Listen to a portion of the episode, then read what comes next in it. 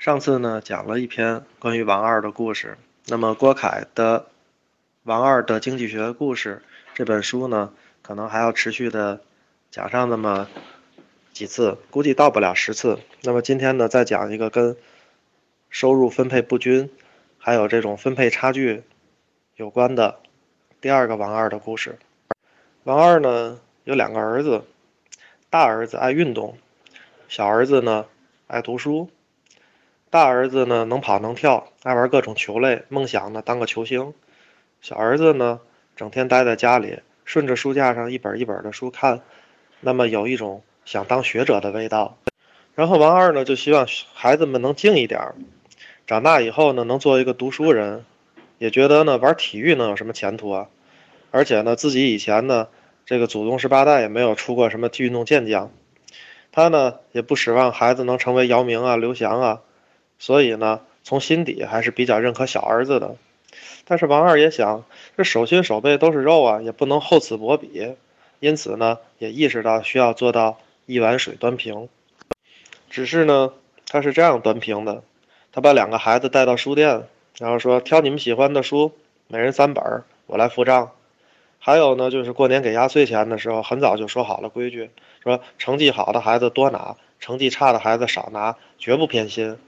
然后呢，放暑假的时候呢，把两个孩子都送到了书友夏令营。那这个夏令营呢，就是让孩子在夏天能读遍四书五经。大儿子呢，始终觉得这王二还是偏袒弟弟呀。终于有一天来找王二理论，王二摆出父亲的尊严，说：“我绝不会偏袒任何一个孩子。你看，你弟弟有的你都有，我哪里有偏袒他呀？”按照王二的标准呢，确实是没有偏袒哪个孩子。但是后来的结果呢，就是小儿子如愿的成为了一个读书人，而大儿子呢是叫书也没读好，体育是也没有练好。王二更觉得当年的直觉是很正确的，说我早就知道咱们家没有运动细胞，幸亏小时候多带他们看书，不然他们哪有今天啊？这个故事呢，影射的呢是收入分配差距问题，而这种问题呢，事实上是市场经济环境下的一个问题。拿最简单的例子讲。比如说，就说多劳多得吧。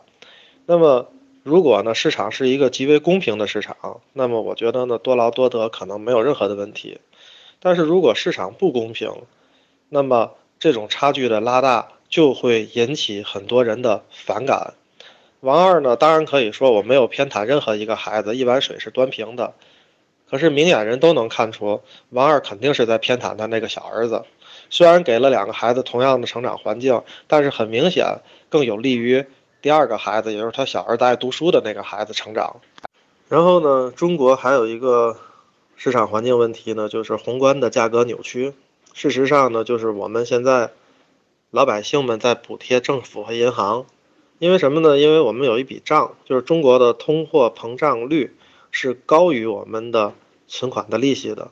事实上呢，每一年如果按照这个比例去算，我们得到的利息是负的，基本上能到负百分之二到负百分之三。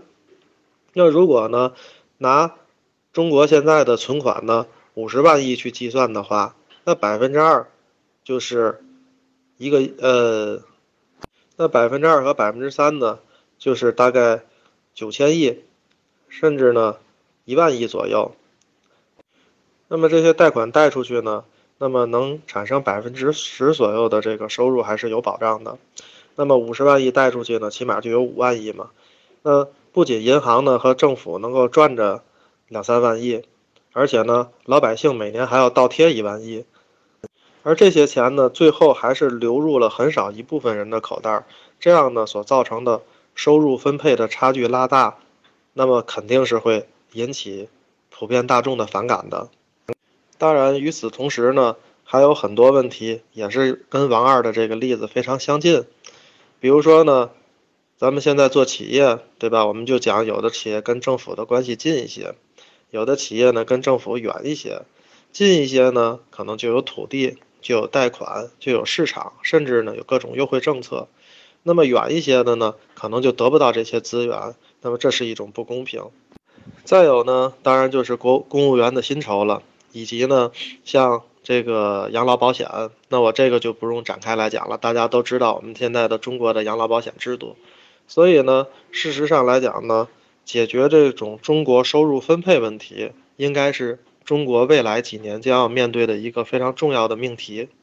中国收入分配不均的根儿上的问题，我觉得呢，其实还是市场所起的作用太少了，政府所起的作用太多了。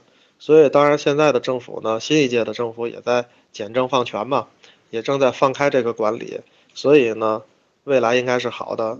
那么，在每当想到这些问题的时候，其实就可以回到这个故事里面：王二到底一碗水端平了吗？还是端的太偏了？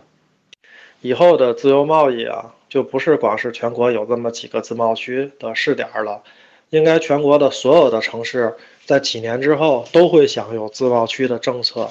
那这个时候呢，会出现一些现象，比如说我们的贷款在中国国内贷利率上浮百分之十也好，二十也好，合到八点几。